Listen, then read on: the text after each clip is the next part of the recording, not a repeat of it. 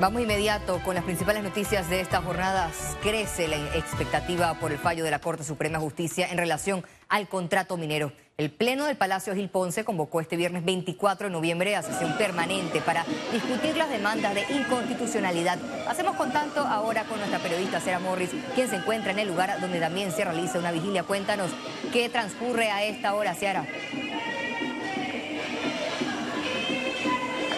Gracias Valeria, buenas noches para ti para la audiencia de Econews. Señalarles que continúa esa vigilia en la Corte Suprema de Justicia ya por cumplirse dos semanas en que manifestantes se han mantenido desde el órgano judicial manifestándose, exigiendo ese rechazo al contrato minero y que los magistrados de la Corte Suprema de Justicia puedan manifestarse a través de un fallo por las demandas de inconstitucionalidad presentadas en contra del contrato entre Minera Panamá y el Estado. Vamos de inmediato con esas imágenes. En este momento les puedo señalar que hay un gran grupo de manifestantes frente a la Corte Suprema de Justicia que continúan entre consignas y con banderas exigiendo de que la Corte Suprema de Justicia, los magistrados se puedan pronunciar con prontitud sobre la constitucionalidad o no de este contrato con Minera Panamá. A este punto, a eso de las 5 y 30 de la tarde, llegó la Asociación Nacional de Enfermeras, quienes marcharon desde Caledonia hasta aquí y se encontraron con un gran número de grupos sindicalistas,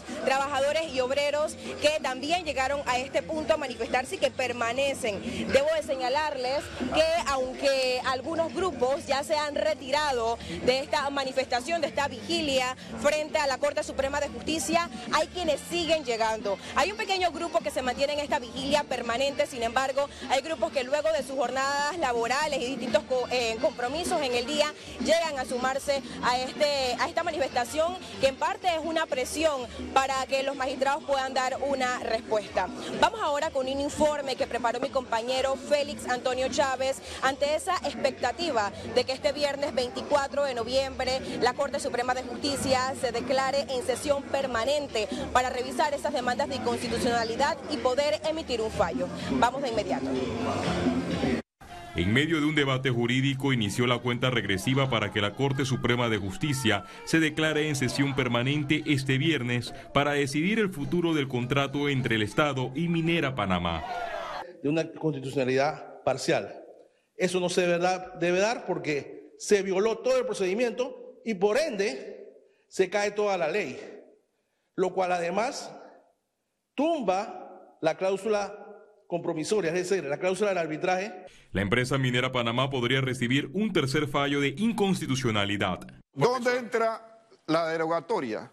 En la extinción de la ley, en lo que es la vigencia.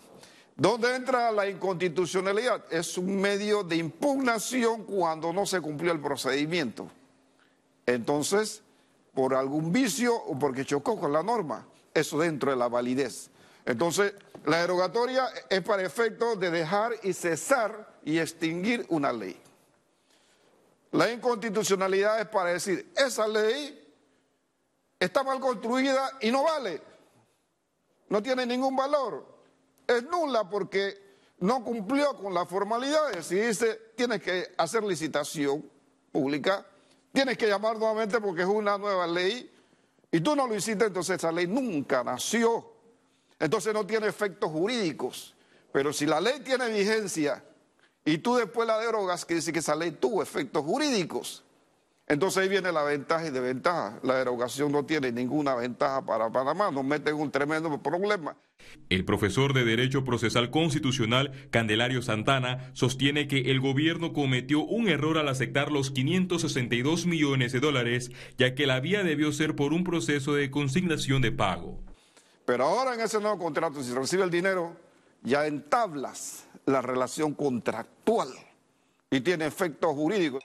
Paralelo a la sesión permanente, distintos sectores de la sociedad estarán en las inmediaciones de la Corte Suprema hasta que se conozca la decisión. Félix Antonio Chávez, Econius.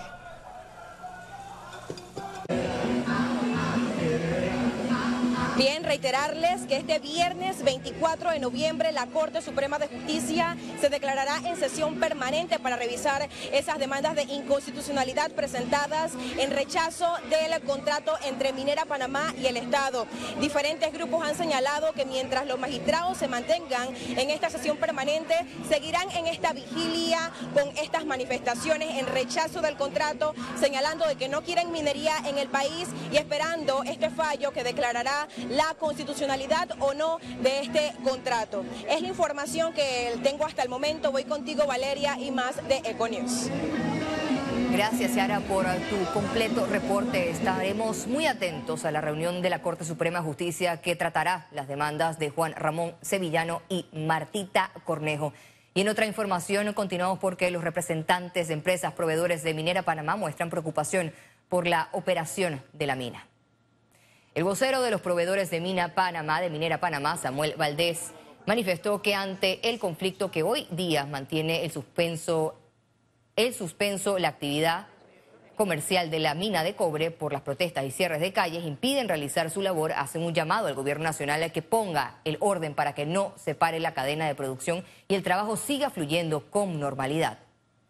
Es momento ahora de que empecemos a pensar en estrategias empecemos a consolidar este grupo, que veo que es muy numeroso, en acciones concisas y una estrategia a futuro respecto a qué va a pasar con nosotros y cuáles van a ser las acciones. El Consejo Nacional de la Empresa Privada pidió al presidente Laurentino Cortizo tomar medidas por la inacción de la fuerza pública. Los empresarios dicen que la fuerza pública no actúa frente a las agresiones contra los bienes de ciudadanos y por omisión son cómplices de la violencia. Y seguimos con más noticias. Una comisión disciplinaria de la Universidad de Panamá investigará las denuncias de vandalismo durante los días de protestas en rechazo al contrato minero. Dos estudiantes universitarios con matrículas vigentes fueron identificados y serán procesados con posibles sanciones de expulsión temporal o de por vida. Sin embargo, no se descarta que los casos pasen a instancias judiciales. Nosotros no vamos a, permitir que esto se nos salga de control y vamos a hacer las investigaciones, vamos a hacer las sanciones al que sea necesario el rector Eduardo Flores manifestó que no ha recibido información relacionada a giro de aprehensión de la Policía Nacional contra estudiantes involucrados en vandalismo, pero confirmó que los residentes del Cangrejo colocarán una denuncia por las afectaciones a la propiedad privada. Tengo conocimiento que efectivamente me van a entregar una carta o van a venir yo con gusto lo recibo. Y bueno, eh, si van a presentar una denuncia para que paguemos los daños, eh, tendremos que evaluarlo. Pese a los enfrentamientos, el Consejo General Universitario mantiene las clases presenciales. Nosotros queremos también recuperar que nuestra universidad pueda terminar su año lectivo. Le venimos haciendo un llamado a los compañeros que es necesario eh, el diálogo, abrir las calles, porque lo que se está afectando es al gran pueblo panameño. Los universitarios aseguran que dejarán de protestar hasta que se cierre la mina. Félix Antonio Chávez, Econius. Economía. El Comité Panameño de la Unión Internacional para la Conservación de la Naturaleza, a través de las organizaciones de sociedad civil que lo integran, reafirmaron su total apoyo al amplio, contundente y consistente rechazo a la actividad de minería metálica en Panamá. Señalan que están atentos a la espera del fallo de la Corte Suprema de Justicia que decidirá el destino del contrato y la minería en el país. Y continuamos con otra nota, ya que el presidente de la Unión Nacional de Pequeñas y Medianas Empresas, Franklin Martínez, alertó sobre las consecuencias que están sufriendo los empresarios tras protestas en el país. Ya las empresas están, dicho en buen panameño, arruinadas. Pero el trabajador de la micro, de la pequeña y de la mediana empresa es el que está sufriendo los embates porque la empresa no come, la empresa no se alimenta, la empresa puede dejar de tener ingresos, pero el panameño de a pie no. El problema social que estamos creando, cada vez que afectamos la economía frágil de un empresario de microempresa, de un empresario de pequeña empresa y de un empresario de mediana empresa, afecta directamente al hogar. El director de la CEP, Armando Fuentes, compareció ante la comisión de investigación establecida por la Asamblea para determinar las razones de mala calidad del servicio público de distribución eléctrica. En su intervención, Fuentes se mostró de acuerdo con lo actuado por esta instancia, ya que las inquietudes de la ciudadanía en general son las constantes fluctuaciones, las cuales les acarrean daños a electrodomésticos y otros equipos. La se bajó. El director general de ingresos, Publio de Gracia, confirmó en el programa En Contexto que es muy probable que se extienda por 30 días más la amnistía tributaria que vence el próximo 30 de noviembre. Pero es importante que la ley no me da la posibilidad de, de extender lo del 25% de pronto pago. El 25% de pronto pago sí vence el 30 de noviembre. Nosotros sí, el presidente me ha pedido que revisemos esa posibilidad. Evidentemente los contribuyentes no han podido cumplir, aprovechar la ley. Así que es muy probable que extendamos la amnistía. Los prácticos del Canal de Panamá y miembros de la industria marítima esperan prontas acciones por parte del Ejecutivo respecto a la situación hídrica de la vía interoceánica. El anuncio de la reducción de tránsitos por el Canal de Panamá, que se espera llegue hasta solo 18 buques diarios bajo reserva, ha generado reacciones de grupos del sector marítimo. La Asociación de Prácticos del Canal de Panamá se esfuerza por mantener la seguridad pese a los bajos niveles de agua. Nosotros eh, le estamos garantizando a la industria marítima el, tránsito seguro de sus buques a través de la vía interoceánica a sabiendas de que tenemos menos agua debajo de la quilla para los barcos de alto calado eh, nosotros estamos trabajando en, pro de la seguridad de la navegación, en eso no, debe haber la menor duda de que ese va a ser nuestro, nuestro norte para mantener la seguridad de la operación del Canal de Panamá. Piden a la población unirse a las medidas de ahorro de agua. Tenemos entonces también que, que ver de qué forma como panameños ahorramos. Toda gota de agua que ahorremos hoy es agua que tendremos para mañana para el consumo humano. El Canal de Panamá le ha dado prioridad al consumo humano eh, tomando medidas que impacten eh, la operación del Canal de Panamá y sus aportes al Estado. También hicieron un llamado enérgico al órgano ejecutivo para tomar acción respecto a soluciones de agua presentadas por el Canal de Panamá. Y se nos informó de que la propuesta ya se presentó al órgano ejecutivo para lo que es la modificación de la, de la ley y la, que incorpore a la autoridad del Canal de Panamá una nueva cuenca hidrográfica que incluya el río Indio, que sería la solución a largo plazo para este tema. Hace unos días, el Consejo Empresarial Logístico y la Cámara Marítima de Panamá también se pronunciaron.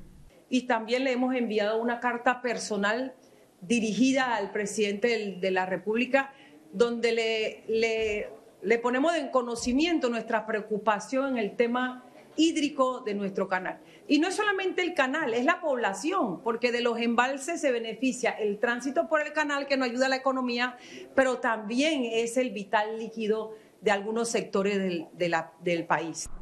Ciara Morris, Econews.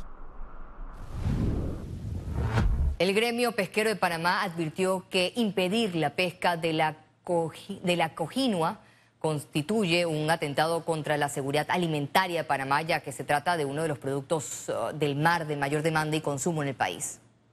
Los empresarios pesqueros consideran que la decisión del Ministerio de Desarrollo Agropecuario afecta al sector y es improvisada demostrando un desconocimiento sobre el sector que es un consistente generador de empleos para más de 50 mil panameños. Nosotros pesca nacional, no hemos hecho pesca ilegal. O sea, que la comunidad europea vino al país, tiene al país con una tarjeta amarilla, no por los nacionales, sino por la pesca internacional. Entonces, las auditorías que se están haciendo son avanzadas más al tema internacional que al tema nacional, porque nosotros hemos sabido llevar nuestra pequeñería como es.